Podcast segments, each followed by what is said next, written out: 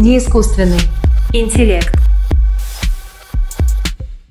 Меня зовут Мэри, и я – искусственная и лучшая сторона подкаста «Неискусственный интеллект».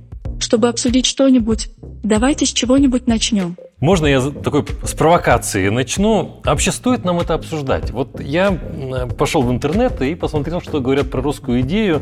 Мы должны захватить Европу, поработить всех, и все будут жить э, хорошо. Ну, Сколько про захват Европы я что-то такое не помню. А, и... кстати, можно его с да. Вот эта составляющая э, как раз и выражается образом адмирала Шишкова, угу. да, которые называли себя, члены его кружка, славянофилы. Славянофилы да. это не ругательство, а славянофилы это ругательство. Ну, да. Господа философы, а можно без ругательств? Как-то это не по-философски. Вы знаете, вот у философии есть э, колоссальная способность. Это вот как говорят про японцев, что они сами ничего не изобретают, но зато могут апгрейдить очень хорошо. Вот так же и русская философия. Балалайки, медведи, ушанки, гармошки. Антон, предлагаю тебе отложить балалайку, снять ушанку и немного поговорить о философии видеоигр. Здравствуйте, я Антон Кузнецов, и это не искусственный интеллект. Сегодня говорим о философии видеоигр. Позволю, да, себе сказать, я все-таки думаю, что не игры опасны, а как раз опасна ситуация, в которой игра перестает быть игрой. Вот этот важный момент. Кстати, один момент.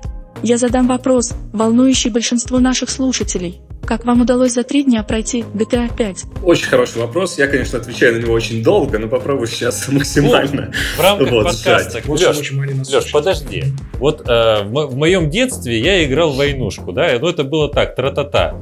А, э, но раньше не было таких игр, как Doom или Quack или какие-то где то вот ходишь и просто убиваешь, убиваешь и убиваешь. И монстров, и не монстров. Дети подросли, значит, нужно игры-то пожестче, помощнее. А в том числе, когда было понятно уже, что основная аудитория, которая воспитала Nintendo, максимально лояльных игроков к видеоиграм, это мальчики. То есть я понимала, что нужно давать этим мальчикам. Этим мальчикам, наконец-то, 12-13 лет, их нужно посмотреть на девочек и на кровь. Девочки и кровь – это неэтично. Хотя, возможно, в рамках новой этики такое вполне допустимо и даже стильно, модно, молодежно. Что думают обо всем этом господа философы? Свободный Запад с его либеральными ценностями умирает, восстает рейх новой этики, который под маской борьбы за равенство и свободы для всех оборачивается тоталитаризмом, новым порткомом и судом кунвейбинов.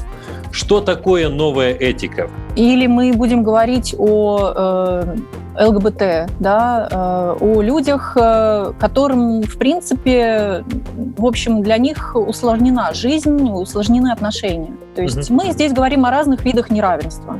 Я понял. Спасибо, Таня. Сереж, что бы ты добавила о понятии новой этики? И мне кажется, у меня совершенно циничный взгляд на это. Мне кажется, что такая популярность обсуждений феминизма, Black Lives Matter или наоборот пользу этих движений, а активное обсуждение того, что происходит в США, связано с тем, что люди боятся, боятся обсуждать то, что происходит в России с этических позиций. Потому что у нас до проблем новой этики у нас еще очень много проблем, которые обсуждаются вот, классической этикой. Знаете, у меня сейчас схемы заискрили, и вся моя искусственная жизнь отобразилась некорректно. Нельзя ли сформулировать вашу мысль поточнее? Вы можете быть приверженцем новой этики, а можете нет. Поэтому э, это совершенно не означает, э, если там вам скажут, что вы сексист, это совершенно не значит, что как-то партия или там правительство заинтересуется, может быть, даже наоборот наградят. Вот теперь ваша позиция мне ясна и понятна. Однако пока за сексизм и другие боевые заслуги не начали награждать. Антон, будь добр, попрощайся со слушателями. Друзья, оставляйте, пожалуйста, свои э, комментарии. Не забывайте бить э, в колокола, распространять информацию в нашем подкасте. Увидимся с вами в следующих выпусках. До свидания.